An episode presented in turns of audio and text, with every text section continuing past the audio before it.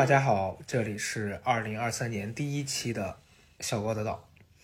今天我请到的嘉宾呢，还是一个呼声比较高的一个返场的嘉宾，啊，是这样的吗？呼声很高吗？嗯没有很高，啊，是吧？？我觉得甚至没有呼声啊，其实有 有吗？我觉得没有，没有看到。啊有几个网友之前跟我评论说，希望你请老周回来。有几个网友，你听听看，我非常感谢这几个网友啊。那毕竟大其他的网友我更感谢大家，毕竟录一期我蛮累的。因为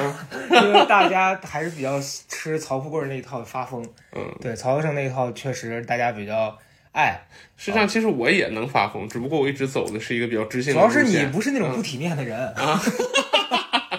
对，所以呃，今天因为今天是二零二三年的一月二号嗯啊，我每一年的这个过完元旦的头三天，我都会有一种迷惑的感觉。就是你知道，大家会觉得这是一个新的开始，好像一切都从呃一个新的一年开始重新翻篇儿了。嗯但我每一次会有一种错失感，就有一种我不知道这个重新开始跟平常的差别到底在哪。其实我没有太明显的这个意义，但我会觉得，那既然大家都这样，我们不如趁着这个时间来跟大家交个心，聊一些最近的感受和对新的一年的一些期许。啊，好，我其实针对你刚才说的，我只有一个想说的，就是意义都是人赋予的。哦嗯，对，对吧？因为你实际上，你你说你过一年啊，嗯地球绕着太阳转一圈儿，跟你地球自己转一圈儿，本身你从实际的意义上来讲，你说三十一号、十二月三十一号和一月一号能有什么差别？嗯，我觉得可能也没有什么差别。对，其实本身是没啥意义，但是因为人对它的看法，让它有了意义。对呀、对就是很多意义和价值是人编的，所以说当你觉得找不着意义的时候，你可以编一个。没错，嗯我其实觉得咱们俩私底下的一些交流，我是觉得很有意义的，就对我来说啊，所以我其实嗯想在今天这一期就是新年的第一期里面跟大家分享一下我俩最近的几次谈话当中的一些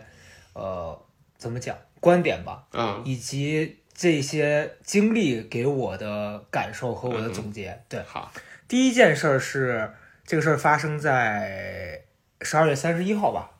前天吧，是前天。啊，嗯嗯，哎不重要。对，就那天早上发生了一个事儿，因为我们有一个微信群，就是我和曹德胜、曹富贵儿，我们俩有一个高贵 FM 的听友群吧。呃，然后如果大家想进这个群，我会把它放在这个评论里面，告诉大家具体怎么进啊。那其实就是大家闲聊，没有一个特别呃明确的目的，说建这个群要干嘛。然后那天有一个小朋友吧，我也不知道他会不会听这期节目啊，他就被拉进这个群里了。然后他当天就做了一个留言，他当时早上才六点多，然后他留的那番言大概是说啊、我特别喜欢高贵 FM 这个节目，然后我也很喜欢曹富贵儿啊，当然他没有说喜欢我，他喜欢曹富贵儿，然后他说，呃，但是呢，我有一个心态是，我不希望我喜欢的东西被别人知道，所以我在小红书上看到别人推荐你们这个播客，我会在底下留言说，请你删掉。然后最后他其实可能我觉得是抱着一种开玩笑的心情说啊，那我就浅浅诅咒一下他吧。啊，这话我就庆幸他没说喜欢我，因为他诅咒的是他。他说呃，希望他那个二三年不管做什么努力，他这个都没有人看到他的自媒体啊，做什么都不会火，哈哈。嗯，然后我当下看到这个我就有一点生气，实话实说啊，因为我就觉得这样的事儿我见过很多，就以前我做公众号做送你一程的时候，也有很多这种读不公众号的网友会留言说啊，希望你这东西别被别人看到，怎么怎么地。然后坦白讲，你看到这个，你一定是会觉得你这个心态是怎么回事儿。然后当时才早上六点多，我是起来喝水的，早上起来喝口水，然后看到手机了，我就有点没沉住气，我给他回了一个，你就挺讨人厌的吧，大概是这样的。我就扭头去睡觉了。等到我睡醒来，已经大概八九点钟了，我就看到群里有好多留言啊，然后可能是那小朋友看到之后，他就回了很长一段，他就说啊，我其实我意识到我说这个话是有问题的，我跟你们道歉，然后我也没有恶意，然后怎么怎么地，大概解释了一通，解释完之后他就退退群了，然后群里面还有一些其他的朋友们就会对他的这一番言论和他最后这个做法有一些评价，然后那个时候我就意识到，我做这个事儿其实是有一点不合适的，就是你作为这个群里面大家关注的一个人，然后你在当中无意的一句话，然后这个话产生的危害，你没想到它会有多大。然后我就立刻在群里面解释，我说可能我也意识到，首先这个人说这个话，他可能是在开玩笑，只是他没拿捏好这个开玩笑的尺度。第二是说这个话的人可能年纪很小，啊，他不是一个说跟我一样同龄的，然后同时可能我们做一样的工作，他会有这些经历和意识。所以我就在群里面跟有一个拉他进来的朋友讲，我说你去跟他解释一下，我说那话可能也有点重了。然后希望他不要因为今天早上的这个经历影响他过大过年的这个心情，以及祝福他。然后希望他不要因为这个事儿就脱粉了或怎么样。其实他脱不脱粉这是他个人选择，我只是希望不要因为他，呃，他想要接近我们，然后接近了之后，因为自己说了一句话，然后激怒了我，然后我做了一个不好的回应，导致他对我们的看法和他曾经被我们带来的美好的体验，在他这儿全部崩塌了。哦。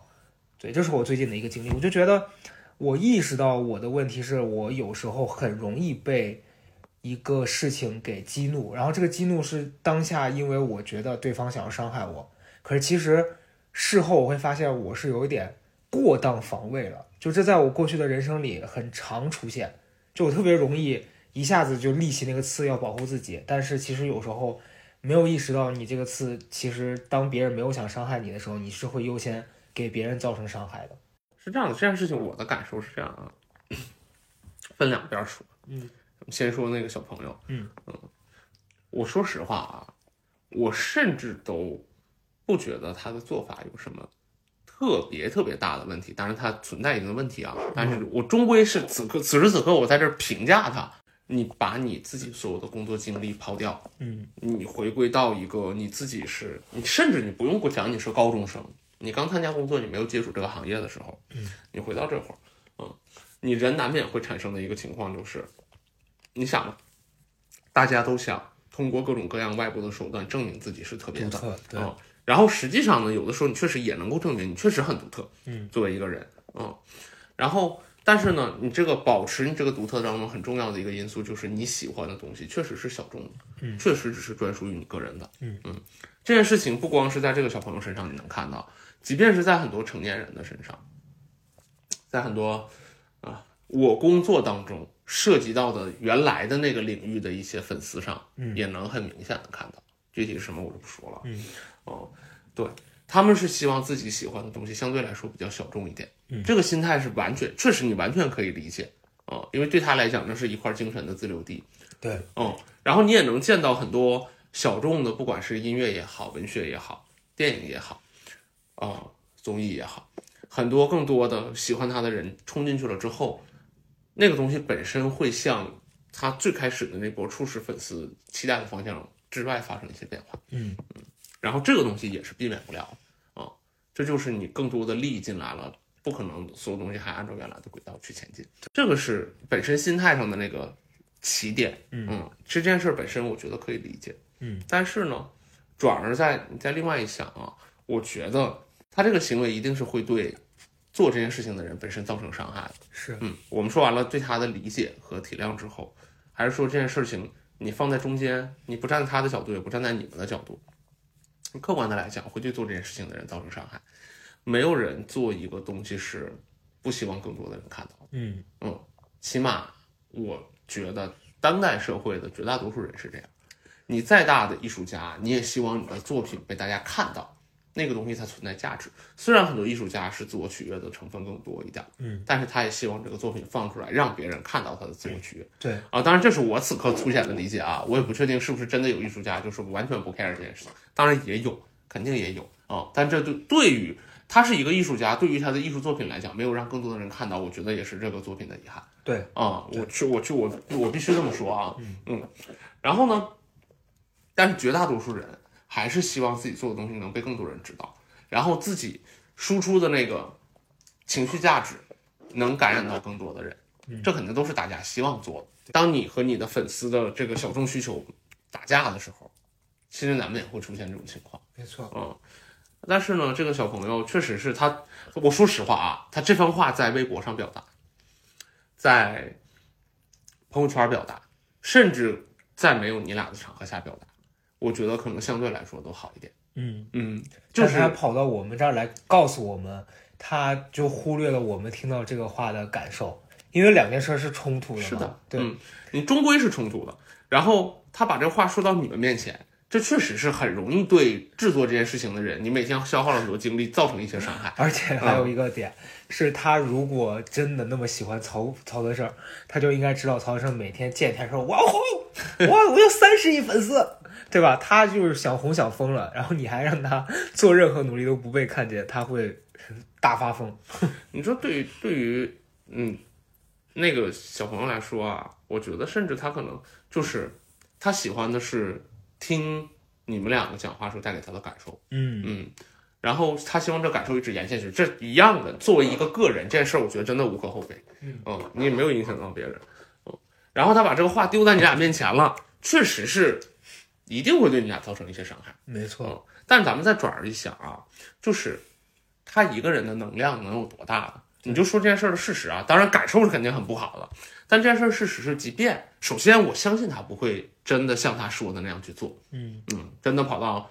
什么地方去跟人留言说你能不能把他删了？我希望他不要被更多人看，我不相信他会做这件事情啊。嗯而且退一百步说，他即便是做了，他一个人的影响力其实也带来不了什么。对，你就想你有一天收到一个微博粉丝的人跟你说，我我我随便说啊，比如谁谁谁的专辑我太喜欢了，我不希望他被更多人听到，你能不能把推他专辑的这个微博删了？我不会理他，你不会。删的呀。对，嗯，正常来讲你不会删的，嗯，所以这个事儿本身造不成任何的伤害，对嗯，所以唯一的伤害就是对你俩内心的冲击。没错，嗯所以这个事儿对于我来说，我当天在在我醒来之后，我再看回看我早上的回复和大家对这个事儿的讨论，我就立刻觉得我应该去做一些补救。嗯，就是这个改变对于我来说，是我曾经的做法和我现在的做法是有一点不同的。以前我在经历这样的事儿的时候，呃，我会有一种，那我已经造成这个伤害了，那还能怎么办呢？对吧？就过去吧。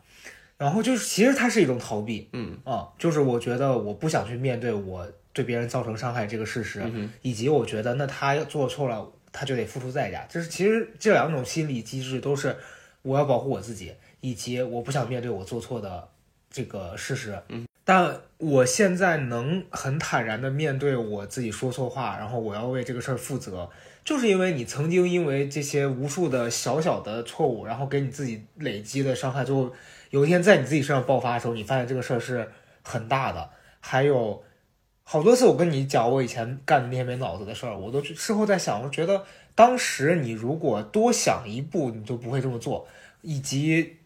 现在你再回想，你觉得就是很自我。那时候你没有把别人看在眼里，你只看到你自己。所以我现在觉得，呃，我也不是说要求我非得要成长成一个什么样的人，而是我觉得你作为人，你就是应该希望你自己生活在一个很舒服的环境里。那么就如果哪件事做错了，不要害怕去面对它，是这是我自己现在真实的感受。所以我觉得，呃，当我之前每次跟自己失去连接的时候，都是我活在很多焦虑的情绪里面，然后害怕的情绪里面。但每次当我自己跟自己进行连接的时候，我都发现我其实还是期待很多事情是朝很温暖的地方发展的。那我觉得我去补救这个事儿就没有问题，就面子啊什么那些东西对我来说不重要，这个才是最重要的。嗯然后也分享给大家，就是如果你们生活里面有类似的情况，或者是在工作当中啊，跟朋友相处当中，就是做错了事情，就嗯，我觉得道个歉，或者是回头去做一些补救是没有任何问题的。我自己觉得呀，就是我相信身边肯定也有那些朋友是一点就炸的性格。对啊、看到一点冒犯的东西，第一反应就是嗯就就一起死吧。嗯啊，嗯，但是呃，我自己的感觉呢是，大家还是要看到自己一点就炸的那个背后究竟是什么。因为像刚才老高讲的是，你有些事情确实你可以事后补救啊，但是伤害造成了，这个东西它不是补救了之后就消失了。对，有一些你给别人造成的伤害是他在那儿就在了，就像他伤害你了，他再怎么说你也被伤害了。没错，你伤害他了，你再怎么说，他当时也被伤害了，这个东西是挽回不了。嗯，但是我希望大家不要把我一点就炸这个事儿最终合理化成我是一个脾气爆炸的人。没错，嗯，可能事实不是这样，一定是当时点炸你的那个事儿本身激发了你一个什么样的恐惧，然后那恐惧背后可能是你很深的要解决的一些问题，嗯，或者说你在意的事情。如果你能看见你都究竟在意什么，然后你再看看你在意那个东西是不是真的在伤害你，然后可能人生我我现在讲这番话可能有点虚哈，或者有点悬，嗯，但是当你发现那个东西之后，你去跟它相连，然后去体谅你自己为什么会在当下产生那个情绪，然后慢慢的可能那个情绪化解掉之后，你连第一步都不会做，就是你甚至不会在第一反应受到冒犯的时候冲过去，要跟人家发生一个你死我活的争斗。可能这一步避免了之后，我觉得你就不用再花能量去说我要补救什么东西了啊、我觉得补救其实不是最佳的方式。然后面对这些事情的时候，就会更从容一点。没错，嗯嗯，这是第一个我们想分享的点。然后第二个是是这样子的，就之前有一个听我这个播客的听众，然后也是曾之前跟我发过微博私信，然后跟我讲他呃对这个节目的喜欢，包括他对我的一些欣赏吧。呃，然后那时候一开始我我对大家的留到一些很用心的这些留言我都会看，但是我不是一个很喜欢在网上跟别人交朋友的人，就这我必须承认，因为我我确实我觉得我自己现在看到我其实是个不好接近的人，就我是可以带大家在一起相处，但是呃，你从一个陌生的人到变成我周围的人是需要一个时间的，因为我确实也是一个缺乏安全感的人，我不太会跟陌生人直接打成一片。你笑什么？我觉得啊，你你拼命在合理化你自己的行为，我觉得你不用。啊，我知道，我只是想跟大家就是说细一点，对，对，就是是这样的，我自己的感觉啊，嗯你刚才说那一番话，我我自己纯粹的观感是它并不是事实，但事实就是我不喜欢跟人 social，也不是，那是啥？我觉得是你不用往身上贴这个标签你讲事儿就行了 OK，啊。事儿是嗯这样的，嗯事儿是，呃，然后这个人就每一次都给我们留言啊，干嘛的？呃，有一次他就发微博，就给我微博私信，然后发了自己的一个信息吧，他就可能是某个学校的这种老师之类的。然后我当时很诧异，因为我觉得可能听我播客，我自认为大家年纪都会偏小，然后或者是正在上学啊、刚工作这这这个族群的人会占大部分。我没想到会有一个老师会作为我们的听众，而且并且想跟我产生更进一步的交流。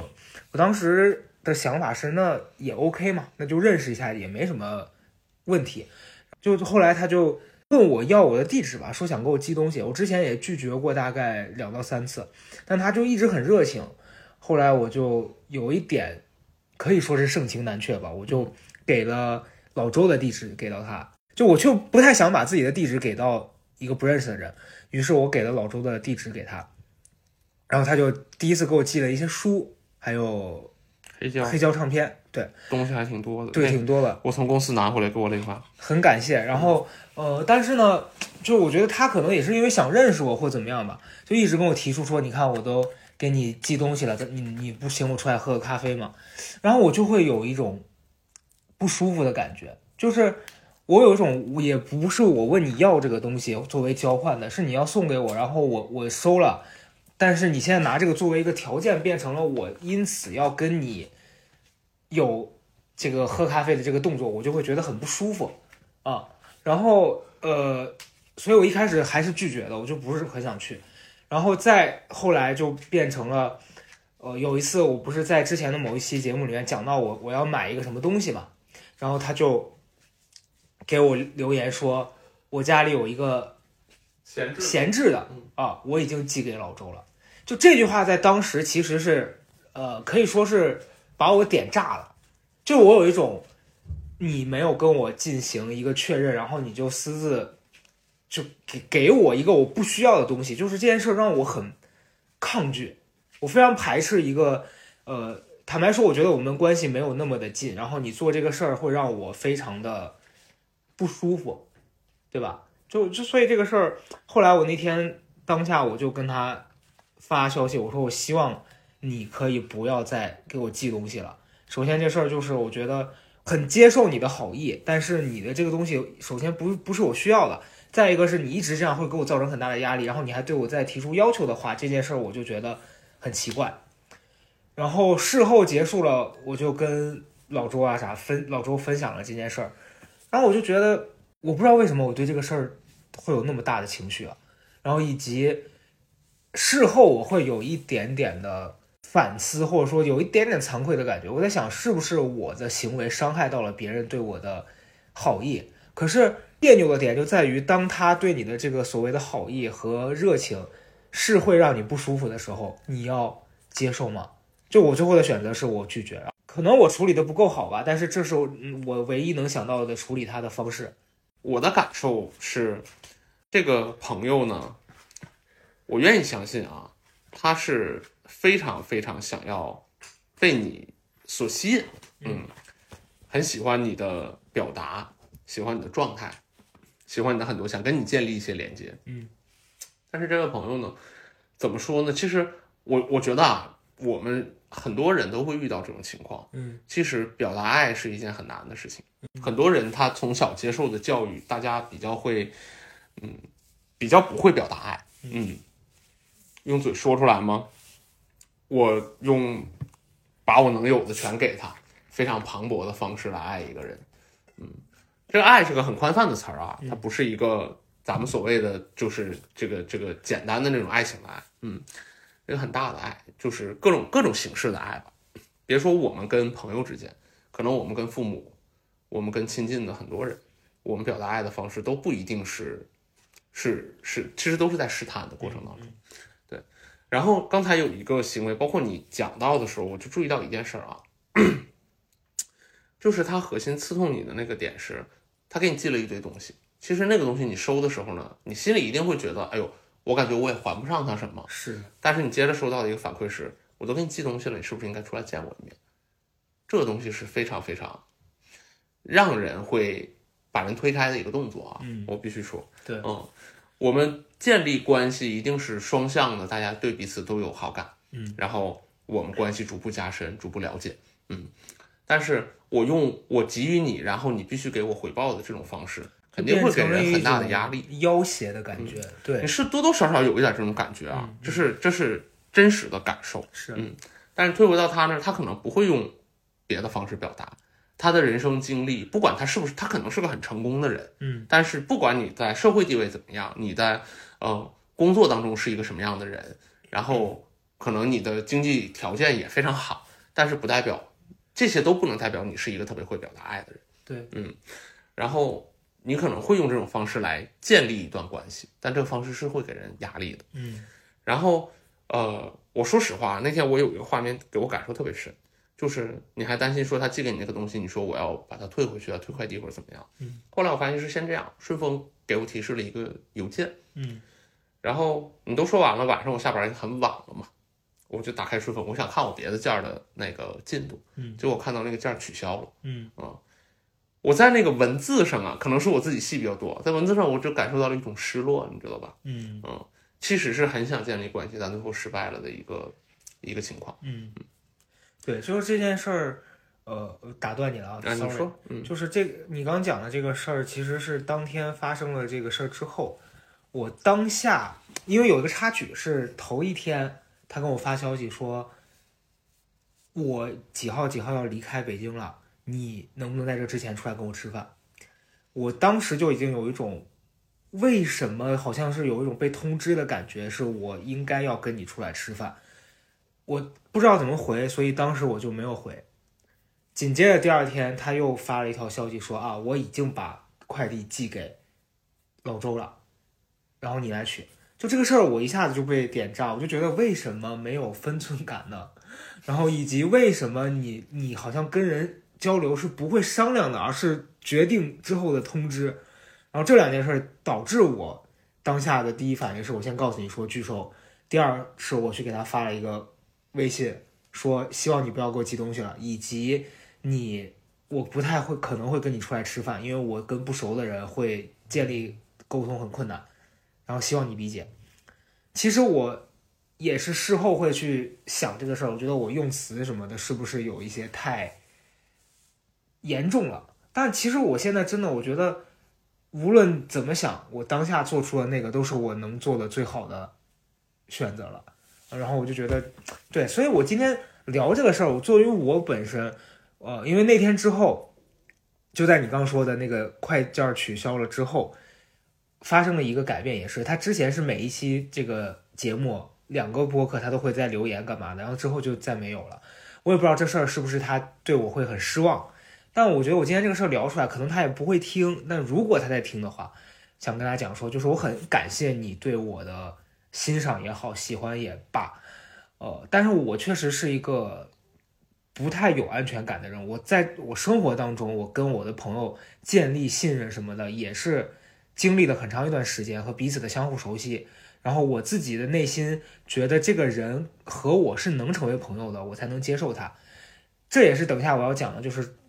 经过这件事，我对我之前的一次想向别人靠近，然后发进行了一个反思的这个过程。所以，当一个网友或者是我生活里面，比如说朋友的朋友都过来跟我打招呼，说什么啊，我们我想认识你，我都会觉得是需要一段时间确认我们能不能成为朋友的。所以，当你用这个方式，可能你已经在很努力的去做了，但是可是当下我收到的是说这个事儿，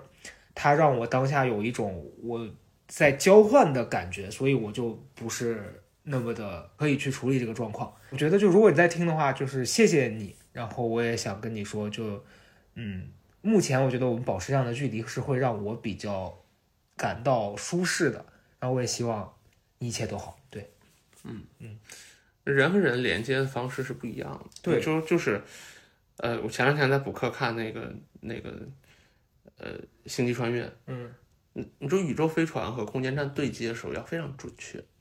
你要把那个卡扣都对上了，两个东西才能连在一起。嗯，我觉得人和人之间相处也是一样。没错，有的时候你表达爱的方式，对于另外一个人来讲，可能他就是你们就没对上。对，嗯，然后就错开了。然后这个过程当中，如果有一方特别想建立这个连接，就会像最后那个那个科学家一样，强行对接，到最后就是两边都会受伤。没错，嗯嗯，这个东西是需要反复的去。彼此校准，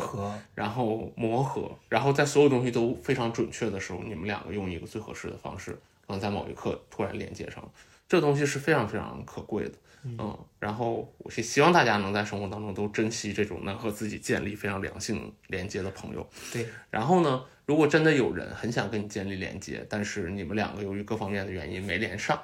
嗯，我觉得也不用彼此去责备，嗯，只是你表达爱的方式可能当下对他来讲不是一个最好的接受的方式，嗯，也许有一天能建立你们想要建立的连接，这东西需要时间，然后它也需要缘分，嗯，所以我觉得也没啥吧。最后补充一点关于这件事儿，就那天我在想到我的这段经历的时候，我就想到了之前一年前，我就在博客里面曾经提到过。就是我对某个呃脱口秀演员很喜欢，然后去跟他表示，其实也没有向人家表示喜欢，而是我当下用了一种我自以为是可以跟人家接近的方式去拉近关系，结果被人家拒绝了。其实人家拒绝的也很委婉，以及我觉得在当下礼貌，我觉得他的处理是很礼貌。对，嗯，对。然后呢，那之后我就觉得很受伤，因为我本身是一个就是很敏感，然后又特别。没没有安全感，然后又很容易觉得别人不喜欢我了，我会很受伤的这样的一个人，在我自己经历过类似的情况，或者是其实不一样，但是他让我想到了我曾经的那段经历的时候，我一下就理解了人家的做法，而甚至我觉得我没有做的比他更好，嗯嗯，所以我就觉得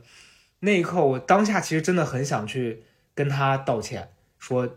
但其实后来我觉得我也太神经病了，人家可能都已经忘了这个事儿了。嗯，我现在突然说对不起，我这事我对不起啊，你伤害你，我让你伤害到了我，且还对你产生了一些负面的情绪。对，这一刻可能这些你都不知道。对，但是我想跟你很踏实的说出来，之前我也被你伤害过，然后责怪过你，但是这事儿跟你一点关系都确实没必要。对，确实没必要啊。但你心里，你心里把这话说出来，我觉得你跟自己和解了就行。对，我觉得他也不需要。也许有一天我们俩可能在其他的场合有机会。那这事儿可能会帮被当成一个笑话讲出来，对。但现在此刻，我觉得我自己和解了，然后我也希望这个事儿能，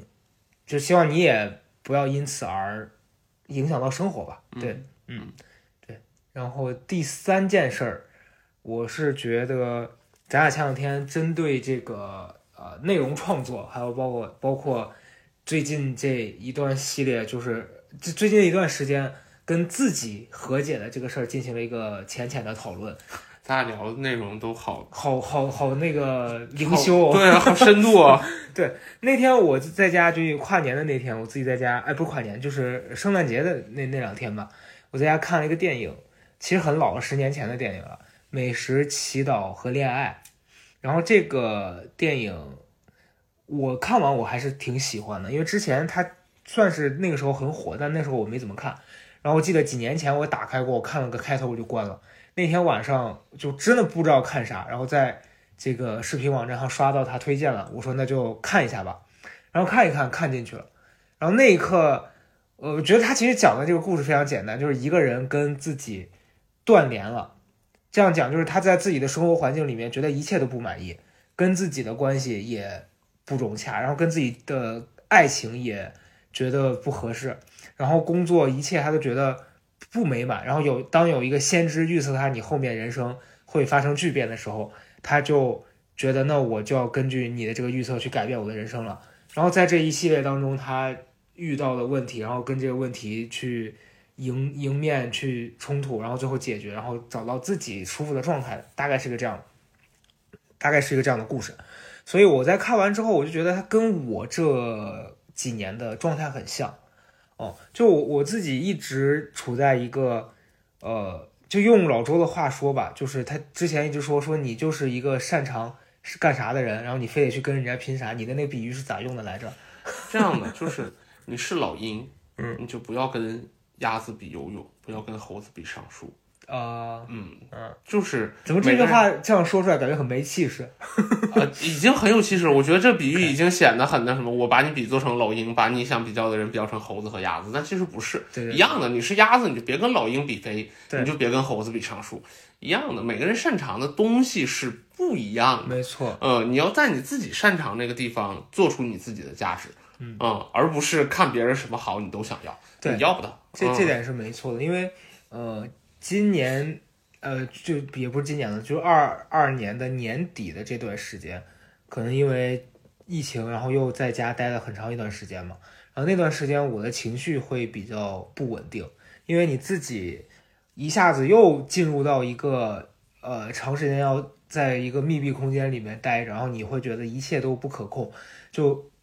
突然一下子跟过去所有的这些不愉快的经历就又都连接在一起了。然后当时我就会在想，我这几年做的事情和我这几年的状态，我说我是不是浪费了很多时间？但是呢，这段时间我想清楚了，我觉得其实没有一段时间是你浪费的，就是那些你花掉的时间和你当初做的选择，都是你在寻找你最后想要去的那条路上的必经之路。这是我最近的感受，因为，呃，可能在五五年前吧，都不止五年，七年前，咱们俩刚认识的时候，我当时跟老周，那时候我没出书，也没有上节目，干嘛的这些，你就是应该是看了我在豆瓣上的文章，是不是？我记得忘了豆瓣吧豆瓣还是有 QQ 空间嘛，就是很古老的这种平台，然后就跟我聊说，我觉得你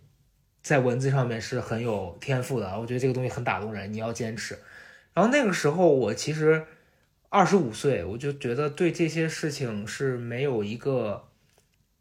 概念的，而且我自己是觉得我有很多想做的事儿，这个事儿不是我最想做的那一件，所以我觉得我你现在就给我定性了，告诉我说你要做这个，我就会觉得你为什么否认我其他的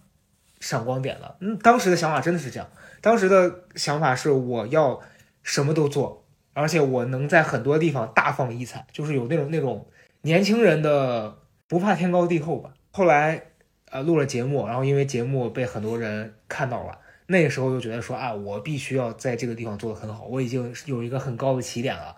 对，就是有有这种想法，就觉得我必须得在这个地方大放异彩，也不知道为啥当时就那么想被人家看到。我觉得是那个时候你就缺这个东西，所以你非常想在这个地方得到是欢呼。是你一直缺。对，很多人大家都缺认可，嗯，但是每个人对这个东西渴望的程度是不一样的啊。可能有的人就是自己的老师、自己的父母认可一句，他就填的满满的，对然后他就能踏踏实实做自己。也许很光鲜，也许没有那么放光，但是实际上在发光的工作。没错，啊、每一份工作你专注的时候都在发光，嗯每一份工作，我真的认认真的觉得是这样的。但是呢，你比如说有的人他对这方面的认可的需求非常大，嗯，他是一万人认可不够，他要十万人认可，十万人认可不够，他要一百万人认可，永远都填不满那个东西。对对，但是有的人可能他毕生在追求的就是父母的一句认可，那个东西他要到了之后，他就充满了力量。嗯嗯，但是反而啊，人越追求什么，越对这个东西变成执念的时候，他就要不到这个。对不管这东西是一个人的还是十万人当你都要不到。当这个东西变成执念之后，你会看不见自己要什么，那你会觉得我什么都想要，但是其实那个东西真的给到你了，你还是依然觉得不够。我觉得那几年我的状态就是这样，就我不管别人去让我录这个节目也好啊，或者是我因此挣到了一些钱，肯定是比我上班挣得多，但其实坦白跟大家说，也没有说特别有钱怎么样的啊，因为毕竟我也就这样。然后，呃，那个时候我的状态就是很浮躁，就我我的工作主要是以写字、写公众号为生，然后同时可能会有一些这种商业的活动也好，就那个时候的状态是你觉得这些东西就不够，嗯，就我还是想要更多，所以你会去花钱买一些很贵的东西，让自己觉得说我现在有能力去，呃，买这些很贵的东西了，以及你会觉得我要在别人面前展现一副我过得还不错的这个状态，其实都是你一直在找认可哦。然后我觉得突然到什么时候我意识到这个东西没有那么让我快乐，是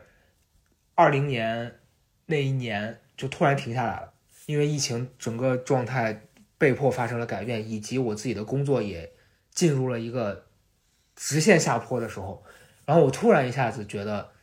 这个东西真的让我那么的有自信，或者说这个东西给我的认可真的有到我以前以为的那么多吗？然后我就开始想说，我必须去想想我自己要做什么。然后从二零年到二二年，我觉得这两年其实反倒是我对我来说至关重要的两年，因为这两年我做了很多尝试。呃，一开始还是想要重新回到以前给到我这个闪光的地方去，包括因此去讲脱口秀什么这些的，我都觉得，嗯，当下我都还挺专注的，以及我在做这两件事儿的过程当中，其实他给到了我一些正面的反馈，就是他不是说我我结果最后说很成功或怎么样，而是我意识到这件事儿我曾经失败的原因是我一直在害怕，然后我完全没有体验到这件事儿你在做这件事当下的那个快乐，而是一直想到说这个事儿如果我成功了，我会得到一个很好的结果，然后你就没有在享受当下的这件事儿过程当中的所有的体验和快乐，但我。虽然最后这件事儿没有给我带来很大的经济利益，但我现在回想当时去做这个演出也好，然后当时跟别人一起努力在这件事当中奋斗也好，都是我现在觉得，哦，就是那个活在当下的状态和我只考虑我怎么把这件事做好的这个事情，给我的体验是比我曾经呃赚到了快钱，或者是呃突然一下子被别人说啊我好喜欢你。给到我的这个经验，给到我的这个体验，是特别，嗯嗯，特别珍贵的。对，你你知道你你说到这儿，我特别想聊一个问题啊，嗯，就是大家特别容易做的一件事儿，就是把自己的目标和自己的手段搞混了，嗯，到最后其实你根本都忘了你自己的目标是什么。是，就是你刚才描述的所有啊，特别想要各种认可，包括买很很浮夸的衣服也好，嗯，一些奢侈品也好，你你最想要的不是别人的认可，你最缺的其实是你自己根本不认可你自己。对，嗯，当你不认可的时候，你来十个人认可你也不够，来一百个人认可你不够，因为总有人会让你感受到一丝丝不认可。没错，那个原因是因为你自己内心对自己某一个部分并不认可，所以你一直在向外求。嗯哦，然后这个黑洞就永远都填不满。嗯，然后当你填不满这个黑洞的时候，你就会用更多的手段去填这个黑洞，但是咱回到最开始，你想要的究竟是啥？嗯你就比如说脱口秀这个事儿，嗯，包括你想上节目这个事儿，嗯你说到底，你还是希望这个东西能证明你自己的价值。嗯啊，你是希望找到一件你自己能有能量的地方，但是那个东西你你上去了，你感受到你在那一刻有能量，一样是外界给你的。大家说你很棒，大家说我没见过文字这么好的人，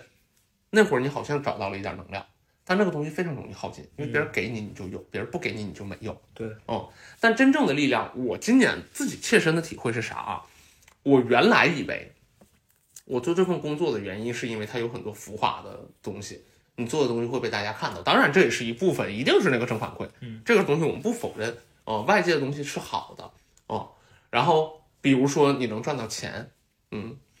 但是到今年我扪心自问，中间有几度啊，因为工作确实压力很大，然后包括你可能会接受到一些外界不好的反馈的时候，你在质问自己，说我为什么在做这件事情？这件事的价值是什么？哦，我又很辛苦，我非常辛苦，嗯，哦，然后你说当时当你面临一些挫折的时候，你会说，那那那我为什么干这件事儿？嗯，但是我去到现场，我真实的那个体会是我无法抗拒我自己生理那个反应。当灯光就是那个灯亮起来了，舞台亮了，嗯，或者我在搭建的一个场景，那个场景出来了，然后我在画面里看到它好看的时候，对不起，我就是兴奋，嗯，我就是会为了这个东西兴奋。没错，然后参与我制作节目的人在节目里面闪闪发光的时候，我就是会兴奋。这个东西无外乎我节目播出之后是不是收到了正反馈，哦，对，嗯，当然那个更有价值的部分，一定是你做出来一定的东西，不是大家说你有多厉害，而是大家看了这个东西之后说他打动了我，嗯，它治愈了我，他给了我快乐。这个东西每每到这个时候，我觉得我有能量，然后每每到我做的节目里边的人在那个场景里面发光发亮的时候，大家靠着大家一起的努力，所有人的光芒几倍的增长的时候，啊、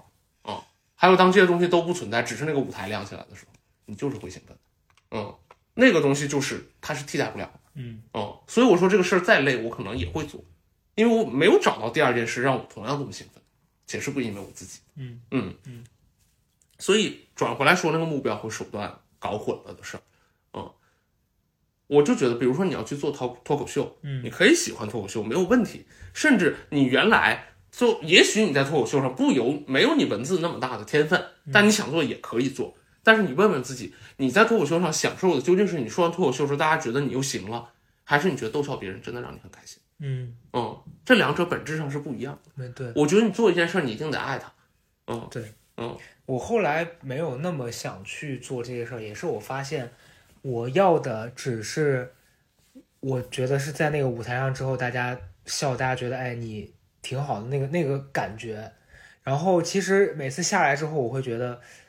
很落寞，就是当你不是真的那么喜欢那个东西的时候，它不能在之后也给你带来持续的兴奋感的时候，你会没法有那么长的那个动力，因为可能我目前看到的那些为了这个行业和就在做这个事儿很享受的人，他们都是真实的喜欢舞台，以及嗯，就想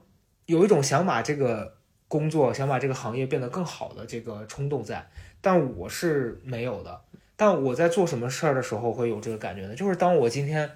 读到一个特别好的文字，然后这个事儿会让我兴奋好几天，以及我今天如果写了一个什么这个东西，我觉得我把我自己当下的这种情绪转化成了文字的时候，我自己也会很满意。就我觉得这个东西是